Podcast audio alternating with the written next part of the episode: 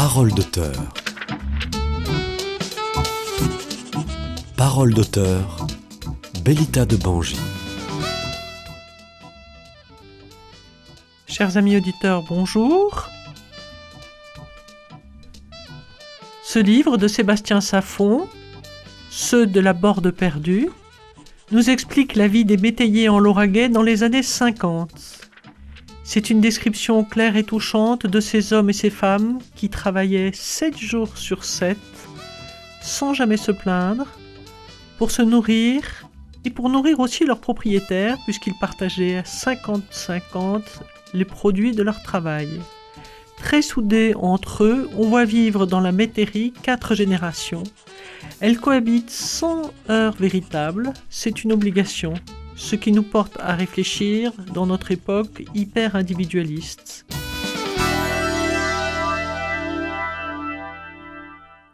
Sébastien Safron, bonjour. Bonjour, monsieur l'instituteur. Si vous êtes aussi passionnant à l'école que dans votre livre, je pense que votre école sera au top pour les résultats. Père de famille et très attaché aux valeurs traditionnelles, monsieur Safon, vous nous livrez dans ce livre un- une description de l'époque absolument passionnante. Dites-nous qu'est-ce qui vous a donné envie d'écrire ce livre sur le métayage dans les années 50. Bonjour Bélita de Mangy et merci de m'accueillir. Alors, quelques petites, euh, quelques petites précisions, si vous voulez bien, avant de... Avant d'aller plus loin dans mon propos, alors je ne suis pas instituteur, je suis professeur des écoles. Et Excusez-moi, Ah, excusez-moi. Il n'y a pas de mal. Oui. Et puis je suis plus particulièrement aujourd'hui conseiller pédagogique. Voilà. Oui, Je ça vous classe, Je fais expliqué. de la formation et j'accompagne les écoles d'une d'une circonscription. J'ai pris le terme des années 50, voilà, je me suis mise... Et Oh, je me vous suis- avez bien raison parce qu'il y a aussi du vrai dans ce terme. Et je ne suis pas père de famille, mais je, vous travaille quand même autour de ces valeurs-là, euh, puisque vous les avez vues et soulignées euh, dans le roman que vous avez lu. Alors, je voudrais d'abord commencer par une question essentielle. Comment, Sébastien Saffon, vu que vous êtes occupé par un travail à temps plein, comment avez-vous trouvé le temps d'écrire sur le métayage dans les années 50 Qu'est-ce qui vous a donné l'idée et le souffle pour écrire un livre et plusieurs, puisque je sais qu'il y en a un deuxième en préparation On a du temps devant nous? Oui, Alors, je on a du temps. Allez-y, allez-y. Alors je vous le dis, euh, les choses se sont mises en place très, très doucement, comme les pièces d'un petit puzzle, très progressivement. Euh, moi j'ai toujours écrit, mais dans mon coin, sans jamais donné à lire. Euh, j'ai une formation d'historien, puisque j'ai fait quelques Ah. études dans ce sens à la, à la faculté dans mes jeunes années. Euh, et un des voisins de mes grands-parents me disait toujours, mais tu sais que ton grand-père a un grand trésor qui dort sur ses étagères ce sont ses carnets de travail. En effet, mon grand-père était métayer, comme vous l'avez dit, et chaque soir ne se couchait jamais sans avoir écrit quelques lignes très simples, la météo, les faits du jour, les travaux menés, les visites éventuelles, quelques événements familiaux. Il ne se couchait jamais sans avoir rédigé ces lignes. Et donc, euh, nous avons sur une étagère toute une vie de travail, même deux vies de travail, puisque mon, grand, mon arrière-grand-père avait commencé l'exercice avant lui. Et donc, ce voisin qui était historien, Henri Ricalens, me disait Mais il faut absolument que tu mettes en valeur ce travail-là, toi, tu pourrais en parler. J'ai longtemps réfléchi, des années. Euh, et je me suis dit Qu'est-ce qui correspond de nos jours à ce qu'est un journal quotidien? Je n'ai pas eu la réponse tout de suite, et puis j'ai pensé au blog. Et c'est ainsi que Oui, c'est plus créé- moderne. Voilà, c'est ainsi que j'ai créé les carnets des les carnets d'Émile, ce blog euh, en 2016, en mai 2016 exactement, où tous les jours, à 70 ans de distance, euh, je publie l'extrait du carnet qui correspond à ce qu'a fait- qu'ont fait mes grands-parents euh, et leur famille ce jour-là, 70 ans plus tôt. Alors, donc vous aviez euh, une, une mine d'or que vous pouviez exploiter. Est-ce que vous pouvez commencer par nous expliquer, parce que je pense que nos amis auditeurs de Radio Présence ne savent pas exactement ce que c'est que le métayage. Ça n'est pas très répandu aujourd'hui, puisque je crois qu'il n'y a pas 1% des terres agricoles qui sont en métayage. Et même euh, au moment où je, à, à l'époque à laquelle je m'intéresse, c'est-à-dire le début des années 50, il n'y a pas non plus euh, une foule de métayers puisqu'on est vraiment au crépuscule du métayage. Le Oui. métayage, Mm. c'est un mode de faire valoir qui est obsolète depuis le 19e siècle. Il, il, est en large déclin. Le propriétaire donne, selon un bail, les terres à travailler à une famille. Et cette famille doit lui donner la moitié de ce qu'elle produit, la moitié des récoltes. Euh, voilà. Oui, contre, contre, contre, contre l'outil de travail. Voilà, contre l'outil de travail. Euh, évidemment, quand on vit parfois quatre générations sous le même toit. C'est ce qui se passe dans le livre. C'est ce qui se passe dans le livre. Et, c'était souvent le cas, en fait. C'était souvent le cas. Euh, c'est une vie difficile qui nécessite que par ailleurs, ben, on fasse du potager, on fasse de l'élevage pour l'autosubsistance. Et s'il y a du surplus, c'est tant mieux parce qu'on va aller le vendre sur les marchés et ça fera un peu d'argent pour faire vivre la cellule familiale. Donc c'est une vie très âpre, très rude, rugueuse euh, au fil des saisons et qui nécessite l'engagement de toutes les générations dès le plus jeune âge pour que l'exploitation familiale, euh, familiale puisse être viable. Oui, on voit tout à fait dans ce livre, Ceux de la Borde perdue, qu'il n'y a pas une minute de répit pour aucun des membres de la maison, de la maison, enfin de, de, ces gens qui habitent dans la métairie. C'est un travail permanent, sept jours sur sept. De la grand-mère ou du grand-père aux enfants petits, il n'y a aucun répit. C'est et, jamais de, manifestations, d'énervement. Enfin, dans votre livre, en tout cas, vous ne les avez pas inscrits. On dirait que c'est tellement une obligation qu'on ne se pose pas la question. Exactement. Alors, il faut prendre en compte quand même la saisonnalité des choses. On avait par exemple un peu moins de travail l'hiver, puis les foins reprenaient au printemps et à partir du printemps il y avait beaucoup de travail. Mais effectivement, faire vivre une exploitation, nécessitait de, euh, de mobiliser tous les membres de la famille euh, qui étaient disponibles. Donc euh, souvent, la, la, femme la plus âgée était chargée, elle, de faire les repas pour la maisonnée. Euh, une autre personne était chargée euh, de l'élevage. On gavait les canards, euh, on élevait les cochons, les poules, les dindons, etc. etc. Hein. Il y avait une étable bien remplie souvent avec les bœufs qui étaient la force motrice de l'exploitation.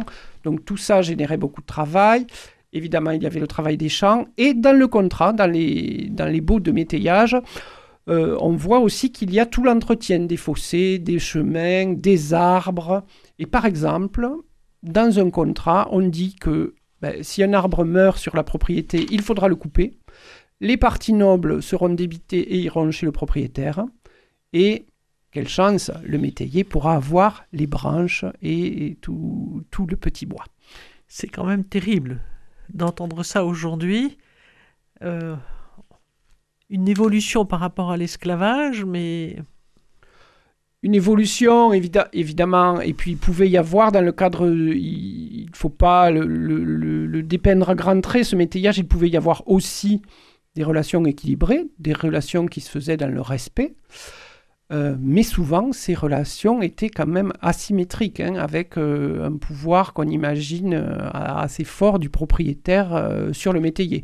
c'est pour ça qu'il y avait aussi une petite quête un peu folle d'une autre métairie pour trouver de meilleures conditions et, pourquoi pas, du fermage. Hein, oui, passer au fermage. Voilà, le statut, le, statut du fermage date de 1947, si ma mémoire est bonne. Et à partir de là, beaucoup de métayers vont y prétendre. Et pourquoi pas, quand c'était possible, mais c'était rare, l'accession à la petite propriété. Il faut dire qu'à l'époque, dans les années 50, la hiérarchie entre les travailleurs et leurs patrons était quand même considérable par rapport à aujourd'hui. Euh, en fait, le, pouvoir de l'argent euh, rendait les, les gens très soumis. Les, gens qui avaient l'argent euh, se croyaient parfois tout permis. Enfin, on, oui, l'a beaucoup vu, et on le voit encore d'ailleurs. Oui, et ça créait une espèce de, de relation asymétrique, déséquilibrée, comme je, comme je l'ai dit. Mais voilà, il faut pas non plus euh, tout, tout caricaturer. Ça pouvait être aussi très respectueux, avec des grands moments de complicité, parfois. Ah, dans le livre, on voit pas de complicité entre les propriétaires et les, et les métayers. Non. Ça, Mais- là, moi qui ne connais que votre livre sur le métayage, je ne vois aucune familiarité possible, puisque même il y a des enfants, le métayer a des enfants du même âge que, que monsieur Ga- le, propriétaire, et, et jamais ces enfants ne se rencontrent, même pas au bal populaire où euh, Non, à 17 non, ans on peut se croiser quand même. Il y avait, voilà, il y avait quelques échanges, mais non, euh, parce que souvent les enfants euh, du propriétaire étaient au lycée, quand Oui. ceux du métayer étaient dans les champs, donc on se, on, on se voyait assez peu. Et Mais même les fêtes du village, Il on ne les voit pas même cette pas se rencontrer à la fête du village. Non, il n'y avait pas, cette, euh, il n'y avait pas toujours cette franche camaraderie, mais quand même, je souhaite mettre un bémol puisque je vous l'ai dit, il y avait aussi des moments qui pouvaient être de grande complicité, notamment euh, quand on tirait le premier vin après les vendanges, euh, pour Ah oui. le goûter. euh, D'accord. voilà, hein, il- dans certaines situations, il pouvait y avoir aussi cette complicité, ce respect mutuel qui rééquilibrait la relation.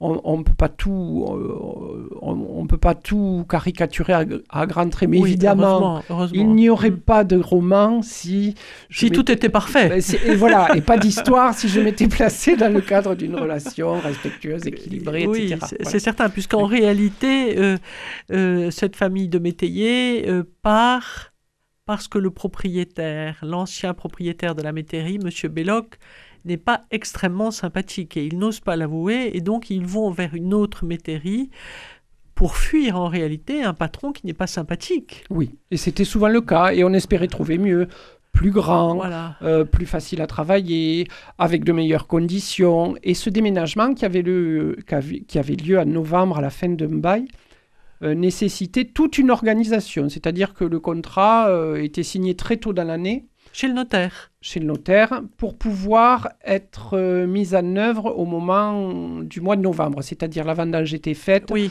et les blés n'étaient pas encore semés. Et le Oui. bilan de l'année écoulée av- avait été fait. Et oui, donc, la date est très bien choisie. Elle n'est pas, pas du tout. euh, c'est pas pour rien qu'on a choisi ce, ce mois de novembre. Effectivement. Et je me suis appuyé sur des témoignages pour écrire ce livre, euh, les carnets de mon grand-père, mais aussi des témoignages qui m'ont rapporté que c'était toute une organisation, presque un balai millimétré. C'est-à-dire que le sortant devait avoir tout nettoyé et partir le matin, et alors que dès la fin de la, de, de la matinée, l'arrivant s'installait déjà avec les animaux. Et on avait pris des précautions, c'est-à-dire qu'on était venu pendant l'été euh, rentrer la paille, rentrer le foin, euh, Ouais. puisque ça allait servir à, à la famille. Donc c'était des choses qui, qui s'anticipaient largement, ces changements de métairie. Ça, ce qui m'a frappé, c'est l'organisation très minutieuse justement de ces métayers qui s'installent. Tout est millimétré, euh, euh, les animaux, les, les bœufs, la basse-cour, le pique-nique, pour, parce qu'il faut donner des forces à ces travailleurs qui en réalité travaillent énormément et ne s'arrêtent jamais. C'est vraiment euh, fait au millimètre et euh, je suis pleine d'admiration pour ces gens qui en théorie représentent euh, non pas une grande culture, mais travaillent vraiment avec euh, minutie et intelligence. Ça- Oui. Ça, ça, ça, se voit à travers tout le livre. Et ça justifie un peu l'existence euh, de- des carnets euh, comme ceux que tenait mon grand-père. Il n'était pas le seul à tenir ce, ce genre de carnet, parce que c'était vraiment un outil de travail sur lequel on notait euh, eh bien, le jour où on avait fait les semis, le jour où on avait fait les vendanges, euh, qu'est-ce qu'on avait mis au potager et quand. Euh, Oui. Voilà. Et, et- et moi, je l'ai vu vivre en tant que ce, ce carnet, en tant que- qu'outil de travail dans- quand j'étais petit. euh, parce que dès qu'on avait besoin de convoquer une date, euh, ben, on, on rappelait le carnet et puis on cherchait dedans. Bien sûr. Voilà. Et c'était toujours pour le travail. C'est la même chose qu'un journal de bord à- sur un navire. Mais ça me paraît extrêmement important. C'est aussi ce qu'ont fait beaucoup de gens dans leur vie en écrivant leur journal. Ça permet de retrouver de sources sûres et de ne pas se faire, de ne pas évaporer des choses finalement intéressantes qu'on croit sur le moment anodines, mais qui ne sont pas si anodines que ça, puisque la vie est une succession de petites choses qui font des choses très importantes. Une vie de famille, une vie de métayer, une vie de déménagement. Enfin, tout, tout est, est important finalement à noter. Il n'y a pas que les grandes choses qui sont à noter, les petites aussi. Et là, les carnets de vos grands-parents le prouvent complètement, puisque ça vous a permis de sortir ce livre qui est vraiment un, régal, ceux de la Borde perdue. Alors, je vais revenir au livre. Euh, donc, nous sommes, euh, les métayers sont en train de s'installer dans la maison. En réalité, on ne connaît pas la cause de leur départ. On ne connaît pas la cause de leur départ. Visiblement, il y a un respect entre les membres de ces quatre générations. Tout le monde met la main à la pâte. Arrive le jour même, dans une belle voiture, alors que eux sont venus en charrette, le propriétaire avec une belle voiture, qui est quand même un peu sec et un peu hautain j'ai trouvé.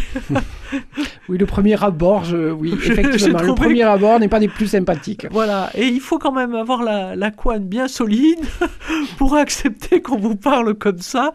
Quand on voit la susceptibilité des gens aujourd'hui, on, dirait qu'on est à trois siècles d'écart. Or, en réalité, il n'y a que 70 ans qui nous séparent. En effet, et en effet, ce propriétaire, je crois, dans l'incertitude d'accueillir ces métayers à qui plus tard il fera confiance. Mais oui. dans l'incertitude, euh, préfère euh, ben, poser, poser le cadre, poser les limites, poser les règles de fonctionnement, sur un mode, c'est sûr, un peu autoritaire et qui n'est pas apprécié de tous dans la famille. Oui, oui, oui, puisque le grand-père trouve que franchement, euh, il n'est pas très aimable. Et, moi-même, en lisant, étant 70 ans après aussi, ayant quand même l'habitude des relations un peu plus douces, même si la hiérarchie existe toujours. Donc c'est très intéressant de voir euh, Monsieur Baquier qui arrive euh, pour dire c'est moi le chef, ne m'oubliez pas. Très vite, il va se passer un événement amusant mais en même temps gravissime. Les bœufs qui sont la force vive, les outils vivants de, de, la, de la métairie, vont s'échapper. Ce qui n'était pas rare. Et Alors ça, c'est ça me paraît incroyable parce eh que ben, nouveau lieu, nouveau. Alors ça n'était pas rare à de, multiples occasions lorsqu'ils arrivaient dans un lieu nouveau ou lorsqu'on changeait des bœufs parce que régulièrement il fallait les revendre pour en avoir euh, de nouveau en meilleure santé. Euh, et donc, parfois, ben, lorsqu'il s'échappait, ne connaissant pas les lieux, il filait un peu, euh, il filait un peu à l'anglaise. Et c'était une grande inquiétude, parce qu'il pouvait provoquer un accident et parce qu'il pouvait manger des plantes qui auraient pu leur être contraires et nocives ah. pour leur santé. Donc il y avait une réelle inquiétude de la famille. Et ces bœufs, puisqu'on en parle, il y avait aussi euh, une réelle relation de travail euh, et un réel respect, là encore, avec, euh, avec l'animal. Si vous, si vous me permettez de vous raconter une petite anecdote, pour ces carnets des mille, on m'a dit, mais tu devrais aller voir un monsieur qui a un certain âge dans un petit village du Lauragais, parce que c'est une mine. Ce monsieur sait tellement de choses sur le Lauragais, paysan et la façon de travailler. Et je suis allé à sa rencontre mercredi après-midi, qui a été un mercredi passionnant, mais aussi très émouvant. C'est-à-dire que lui me raconte euh, être passé de métayer à la, à, la petite propriété et avoir eu les moyens un jour de vendre les bœufs pour acheter un tracteur. Et on est 60 ans plus tard, et il me raconte, il me dit, vous voyez dans la cour de la ferme là, le camion a reculé, le haillon s'est baissé, les bœufs sont montés dans le camion, l'un après l'autre. On est 60 ans plus tard et ce mercredi-là, ce monsieur pleure. Il a 90 ans. Il pleure alors qu'il a eu à la place des bœufs, un tracteur qui a divisé par 10 le temps qu'il passait à ses tâches, qui a divisé par 10 sa peine. Mais il, me, il conclut en me disant, moi le soir, sous le hangar, j'avais un tas de tôle.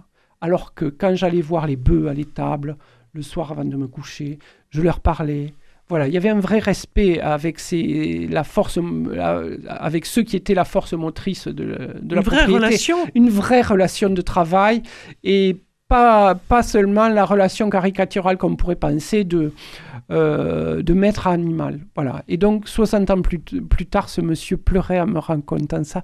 J'ai trouvé ça immensément touchant. Oui, c'est magnifique ce que vous racontez en fait, qui prouve bien que les paysans étaient d'une grande sensibilité et, s'occupaient de leurs animaux euh, très bien, hein, puisqu'il y a toujours des sentiments euh, dans ce que vous racontez. C'est vraiment euh, une, belle histoire. Mais c'est un matériau sensible, je crois, qu'on touche, qu'on touche là, et les, retours du lectorat, les retours des lecteurs que je rencontre dans les salons ou dans les dédicaces dans les librairies ou sont extrêmement bouleversants parce que je, je, vois bien qu'on touche là à quelque chose de, du patrimoine, du sensible, alors du patrimoine certainement immatériel, mais voilà, c'est un matériau très très sensible et, on, et, on, est venu beaucoup saluer le fait que je parle d'une période qui était un peu oubliée, un peu... Voilà, c'est le, petit bout de la lorgnette de l'agriculture, c'est le petit bout de la lorgnette de...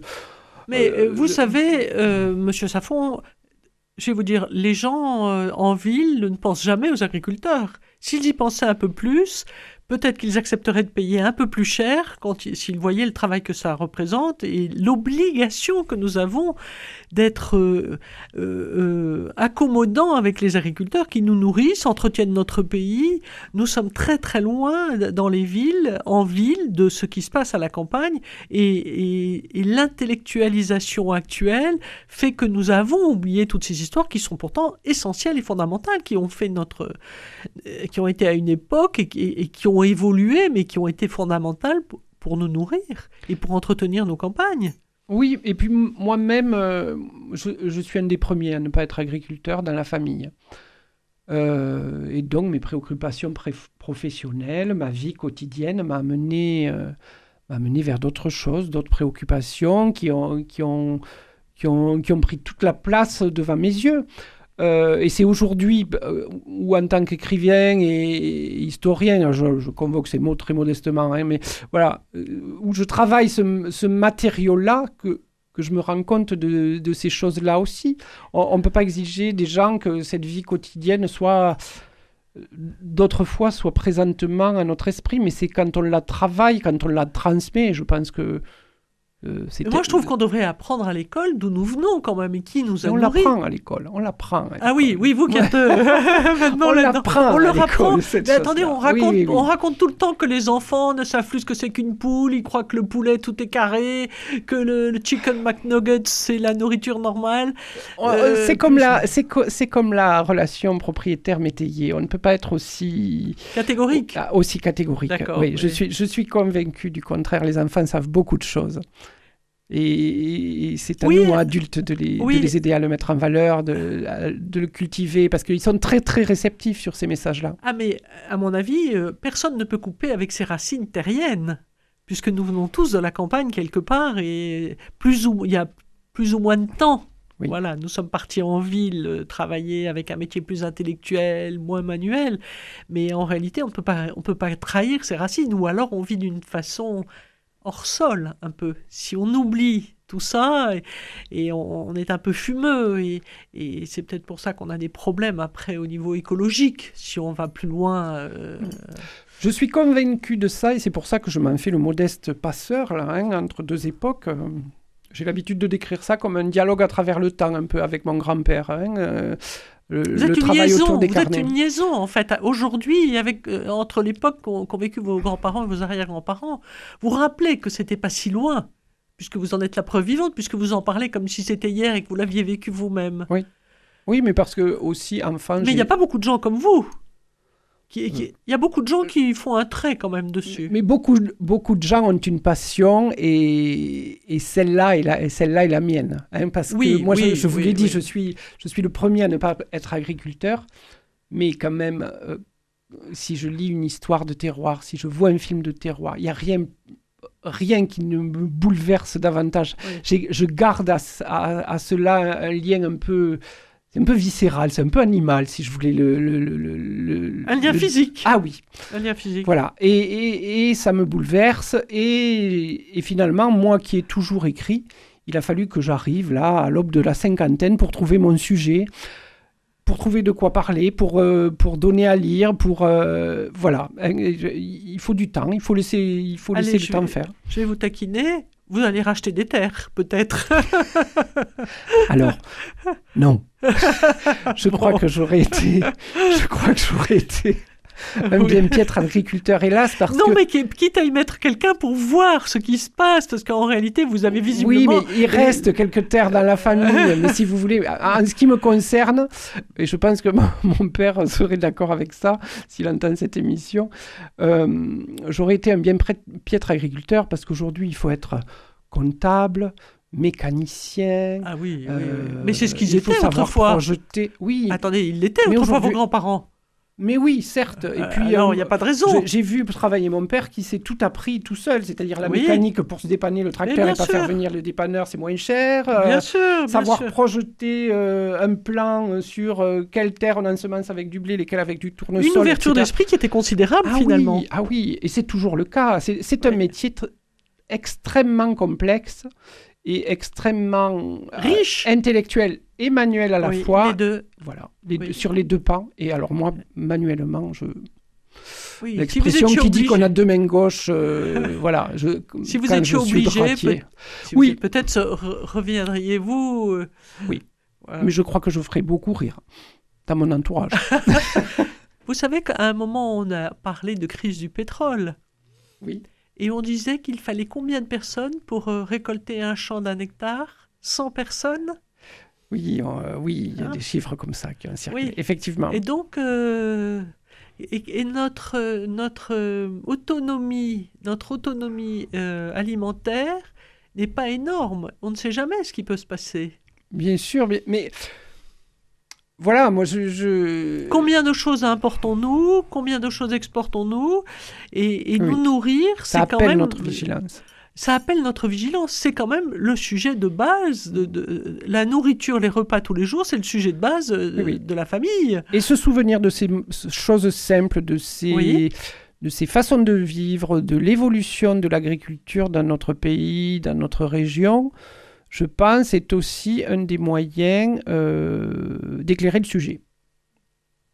Et, et Oui. voilà, donc euh, c'est pour ça que, et parce que j'ai plaisir aussi, bien sûr, ben, je, je travaille ce blog, je travaille, je travaille ces romans, et je vois que ça fait résonner, ça fait résonner des choses dans de nombreuses familles. Les enfants que vous voyez ont quel âge? Les enfants que vous rencontrez Alors moi, je, moi les enfants, euh, j'ai longtemps travaillé à l'école maternelle et je suis, je travaille euh, plus largement maintenant à l'école primaire, c'est-à-dire école maternelle et école élémentaire. Voilà, les enfants, je rencontre des enfants jusqu'à 11 ans avant leur passage en sixième. Alors, petite question, vous êtes à la campagne, sur Avignon et Lauragais, Villefranche de Lauragais, ou vous êtes Oui. sur Toulouse? Non, non, je, je travaille, euh, je travaille autour de Villefranche de Lauragais, oui, Oui. dans toute ce- cette zone-là un peu large du Lauragais. Oui, le Lauragais, c'est quand même encore une terre très agricole et je pense que beaucoup de gens ont encore un tonton ou un grand-père ou une grand-mère qui fait quelques poules ou qui fait des, des choses. Alors qu'en ville, ça n'est pas forcément le cas. Et moi, je, moi qui viens du, du centre-ville, Mhm.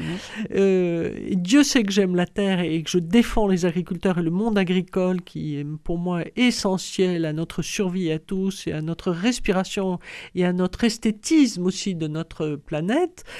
Euh, je suis un peu moins optimiste que vous sur euh, les connaissances des, des gens.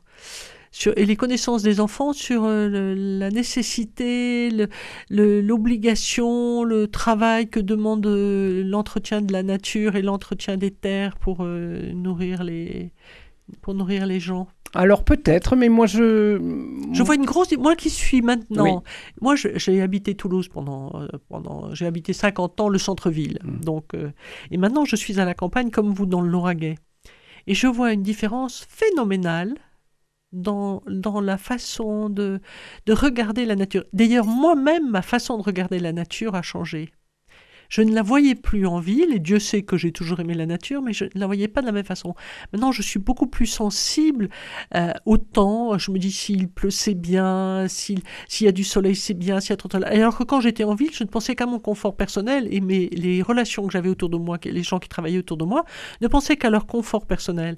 À la campagne, où je suis entouré d'agriculteurs, je n'ai plus maintenant du tout la même attitude. Je suis devenue un peu moins, un, un peu plus ouverte à la réalité. Je- J'en suis contente. D'ailleurs, c'est pour ça que je suis très contente de vous interviewer. Et vous n'êtes pas le premier à venir défendre l'agriculture, la nature et, et- et les vieilles histoires qui ont, qui ont fait notre, notre terreau français quand même.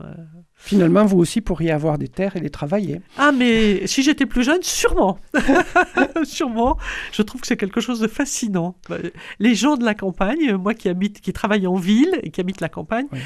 M'ont absolument converti à la beauté de ce travail, à la, richesse de ce travail, à l'écoute de la nature et je les trouve beaucoup plus sereins et beaucoup plus zen que les gens en ville qui, même s'ils gagnent des fortunes et font le tour de la planète en avion ou en voiture ou en 4x4, finalement je ne leur envie rien. Je trouve que ces gens de la campagne sont plus dans le vrai il y a en tout cas ce, lien physique, euh, ce lien euh, charnel à la terre euh, et, à l'atmosphère aussi, comme vous dites. Hein, la météo, euh, voilà, c'est quelque chose qui nous, qui nous préoccupe euh, au quotidien. Euh, la façon dont évolue un arbre, un champ, sont des choses qui, qui, qui préoccupent beaucoup parce que on a appris à l'observer, on a appris à y être attentif, ça fait partie de notre cadre de vie, ça fait pas.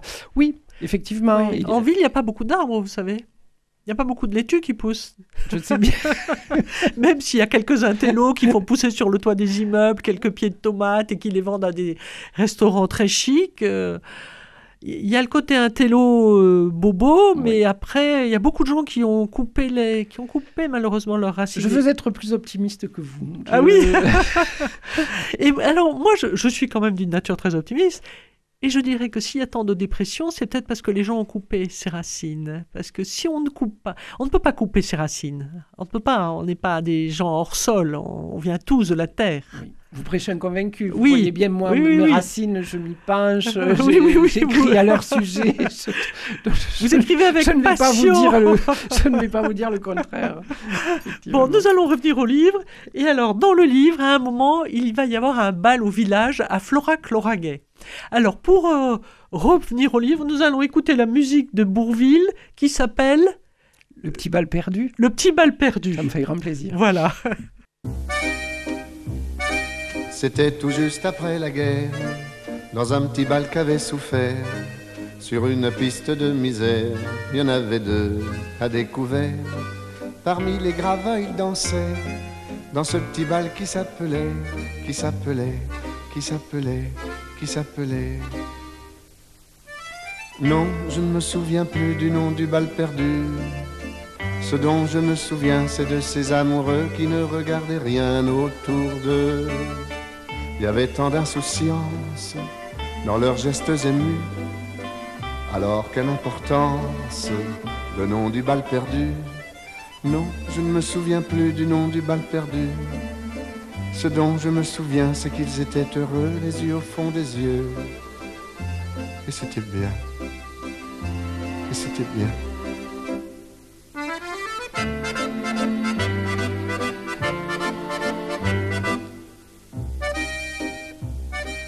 Ils buvaient dans le même verre, toujours sans se quitter des yeux.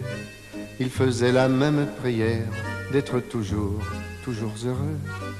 Parmi les gravats, il souriait dans ce petit bal qui s'appelait, qui s'appelait, qui s'appelait, qui s'appelait. Euh, non, je ne me souviens plus du nom du bal perdu. Ce dont je me souviens, c'est de ces amoureux qui ne regardaient rien autour d'eux. Il y avait tant d'insouciance dans leurs gestes émus. Alors quelle importance le nom du bal perdu? Non, je ne me souviens plus du nom du bal perdu. Ce dont je me souviens, c'est qu'ils étaient heureux, les yeux au fond des yeux. Et c'était bien. Et c'était bien.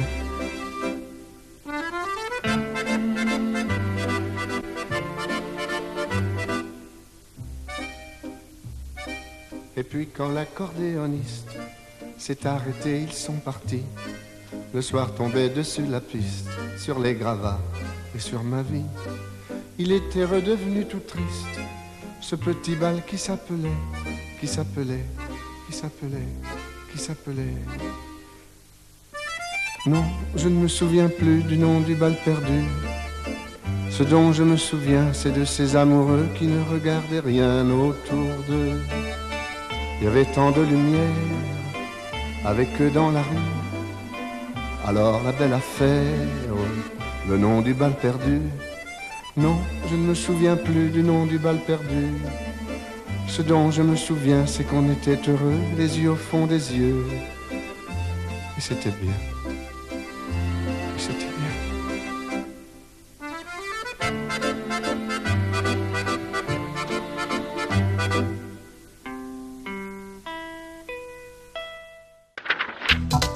D'auteur.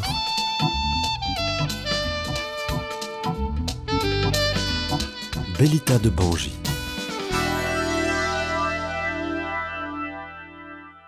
Alors, après cette délicieuse musique qui nous fait vibrer, nous allons revenir au livre et nous allons parler quand même de quelques plaisirs qu'ont les métayers et leurs familles. Ils vont au bal à Florac-Lauragais. Donc, c'est toujours une époque, vont au bal, grand-père, grand-mère, papa, maman, enfin il n'y a pas maman, Louise et les enfants le chien et le chat ne les suivent pas, mais donc c'est évidemment très très différent de notre époque, mais tout ça paraît normal. Et donc euh, euh, nous voyons Gabriel et Hélène qui ont 17 ans, euh, souhaitaient rester au bal parce qu'ils n'ont pas l'habitude de voir des, des, jeunes. Et leur père, Gabriel, leur demande de rentrer. Et chose aussi incroyable que cela puisse paraître, ils obéissent à 17 ans, alors que pour une fois, ils ont rencontré enfin des jeunes. Donc je vois là un décalage qui est vraiment euh, incroyable. Et alors, je voudrais parler de ce décalage et de l'obéissance sans problème des jeunes. Et après, je voudrais parler de ce, de, pas de Gabriel, de son fils, euh, euh, comment il s'appelle le fils de Gabriel? Il y a, il euh, Non, Gabriel, c'est le fils. Ah oui, oui. Hélène et Gabriel. Hélène et Gabriel. Alors, je, voulais parler, je voudrais parler aussi de Gabriel, qui a une préoccupation très surprenante pour les enfants d'aujourd'hui qui auraient 17 ans. Il croit que le bois qui entoure la métairie est hanté par une femme qui s'appelle Suzette. Alors, je voudrais que vous me parliez de ces superstitions qui, qui sembleraient assez fréquentes à l'époque. Alors, si on commence par les superstitions, effectivement, euh, elles, avaient, elles avaient beaucoup cours, hein, parce qu'on était sur une époque où on était peut-être moins éclairé, moins... et puis il y avait, y avait quand même une prégnance de, euh, de la pensée magique, hein, de ce qui allait porter bonheur, de ce qui allait porter bonheur, euh, malheur. Ah oui Ah oui, oui, oui, oui.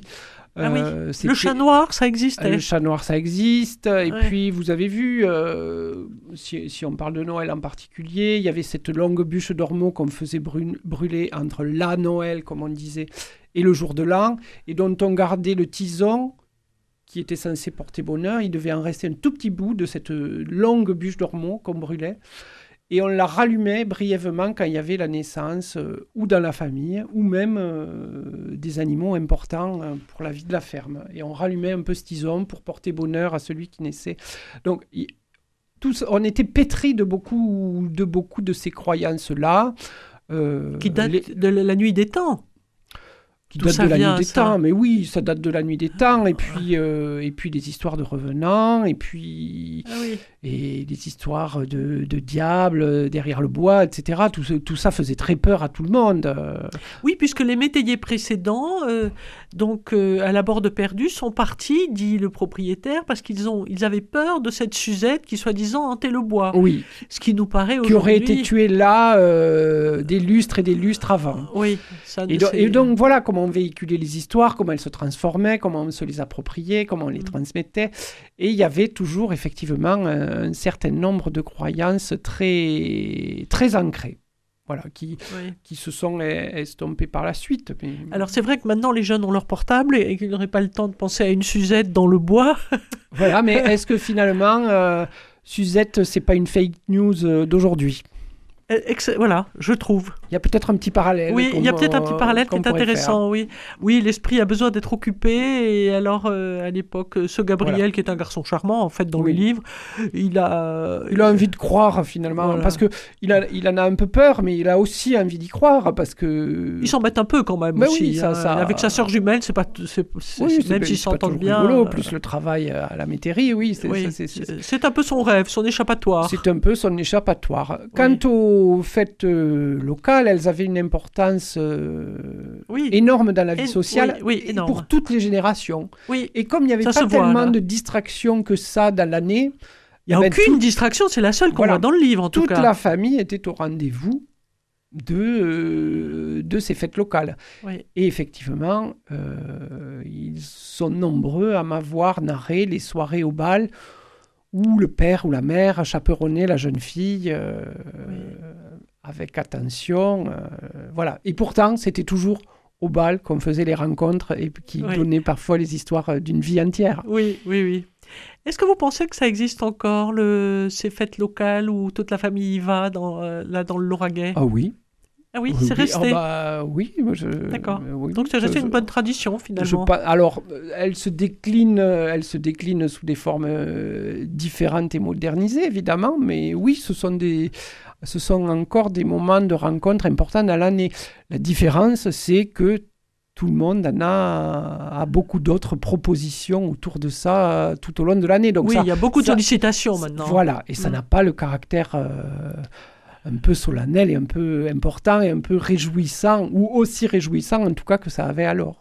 C'était une façon de rencontrer les voisins qu'on ne connaissait Bien pas. sûr. Oui. Bien sûr. De la, de la même manière que notre lieu de socialisation, c'était le marché et la foire. hein. C'est là qu'on échangeait les informations, c'est là qu'on échangeait aussi les techniques de travail, c'est là qu'on on se donnait des nouvelles de la famille, et c'est là qu'on négociait un certain nombre euh, de services, d'entraide. euh, Je te donne une journée, je viendrai travailler avec toi, Ah oui. tu me la rendras, etc. Oui, ça vous Donc le montrez très très bien dans le livre.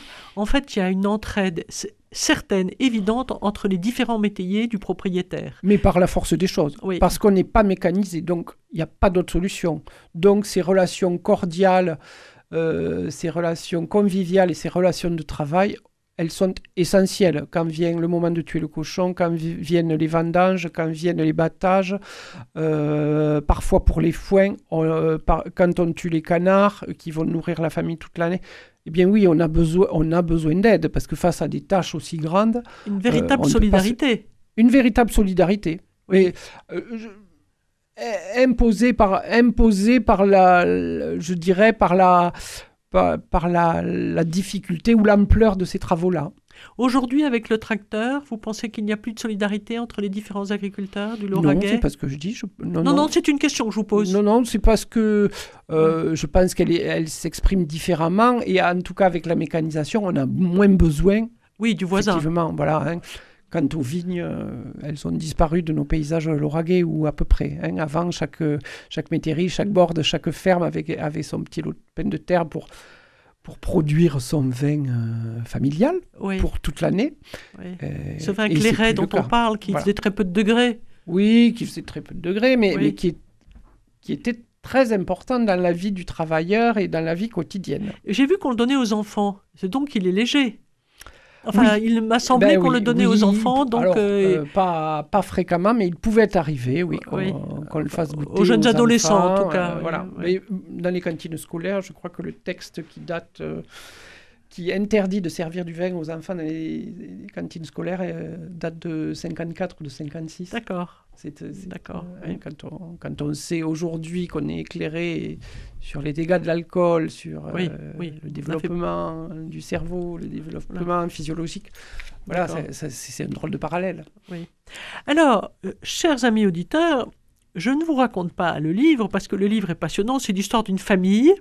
Alors, il y a une histoire d'amour, bien sûr, qui est très très bien menée, avec une jeune fille qui est certainement l'héroïne du livre, même si elle est discrète, c'est Louise. C'est un personnage extrêmement sympathique. Donc ça, je vous laisse lire le livre, Ceux de la borde perdue de Sébastien Saffon. Je voudrais revenir, donc puisque c'est une histoire de vie familiale à la campagne, mais je voudrais revenir encore à certains points que Monsieur Saffon pourrait m'expliquer.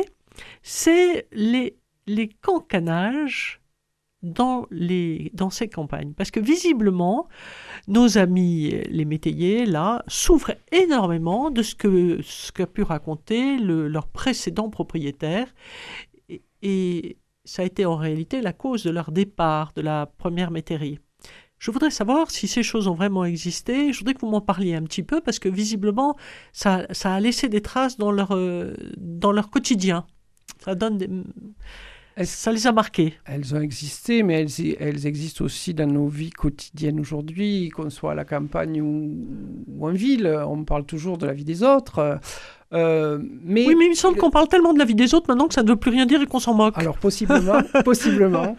Et, et puis c'est tant, mieux peut-être- mieux qu'on s'en moque. oui, hein, voilà, on euh, s'en moque. que Oh là là, il dit ça, vie. Dieu. Exactement.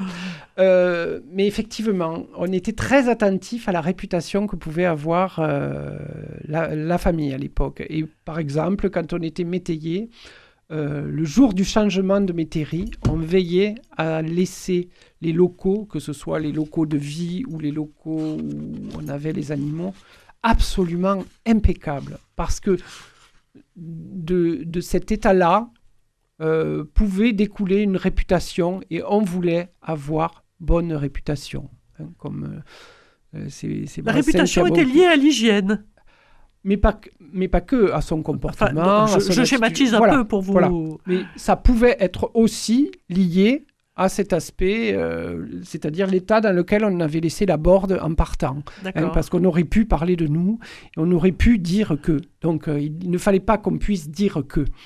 Voilà. Et c'était pareil, effectivement, euh, ben, sur tout ce qui était rapport à la religion, euh, la façon dont, euh, dont vivait la famille, euh, le, lien qu'on pouvait avoir avec une trop grande dépendance à l'alcool. voilà, on veillait à avoir bonne réputation. C'était alors très important dans les campagnes d'antan. D'accord, oui.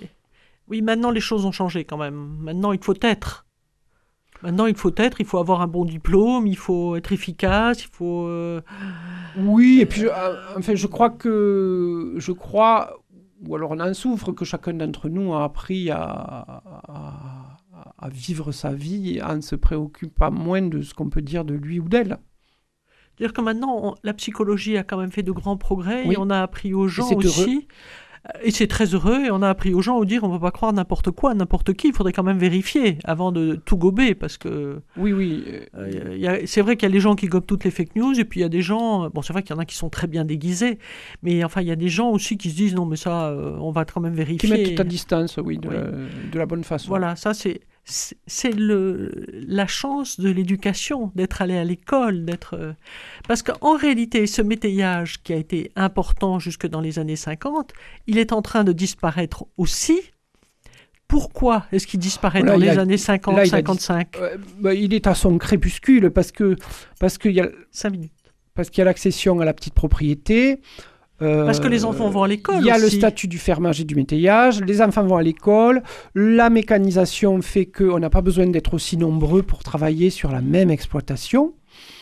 Euh, et c'est pour ça que ben, certains sont partis vers les villes, euh, les cadets sont partis vers les villes, euh, quand l'aîné restait travailler la, la ferme ou la métairie, etc., etc. Et donc tout ça, tout ça a amené à une évolution notable. Alors, dans votre livre, on voit l'arrivée du tracteur offert par le propriétaire, M. Baquier.